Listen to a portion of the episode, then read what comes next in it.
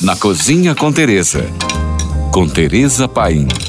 Encerrando nossa temporada de bebidas alcoólicas, vamos fechar com chave de ouro, falando de coquetéis. Assim como uma boa refeição exige um preparo equilibrado entre doce, azedo, amargo e salgado, um coquetel exige medidas também balanceadas. Hoje aqui faço homenagem ao meu chefe de bar, Roberto, que não ingere álcool que cria drinks fantásticos. É tipo um surdo afinando violão, uma sintonia pura, um presente de Deus, um dom. Forma geral, os drinks mais tradicionais levam um mix de bebidas alcoólicas, açúcar, água em forma de gelo e um toque amargo.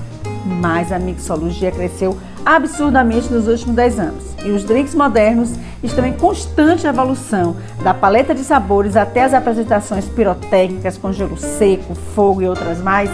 Tudo pode acontecer no balcão de um bar.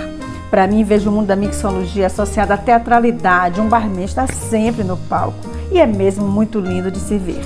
Os copos são um ponto importantíssimo quando falamos de coquetéis. Afinal, o formato deles são pensados para você ter a melhor experiência sensorial na hora de tomar uma bebida. Basicamente, temos os copos tipo on the rock, que são aqueles comumente que se toma whisky, os highball, que são os conhecidos como long drinks, as taças martinis, não precisa apresentação, as taças flutes, que são as comumente usadas para champanhe, as taças salsa, que parecem com a taça martini, mas são mais bojudas e de boca mais aberta para aplicação do sal ou do açúcar na borda.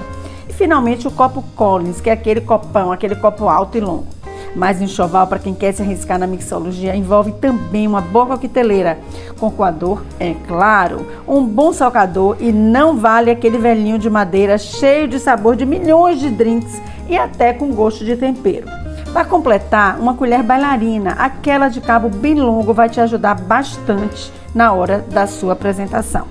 Para testar, compre o livro Coquetéis do Luiz Lobo e você vai ter assunto para se divertir por pelo menos uns dois meses. Por hoje é só, mais dicas me siga no Instagram, Tereza Paim. Ou se você tem alguma pergunta, mande para nós. Fique agora com nossa deliciosa programação GFM.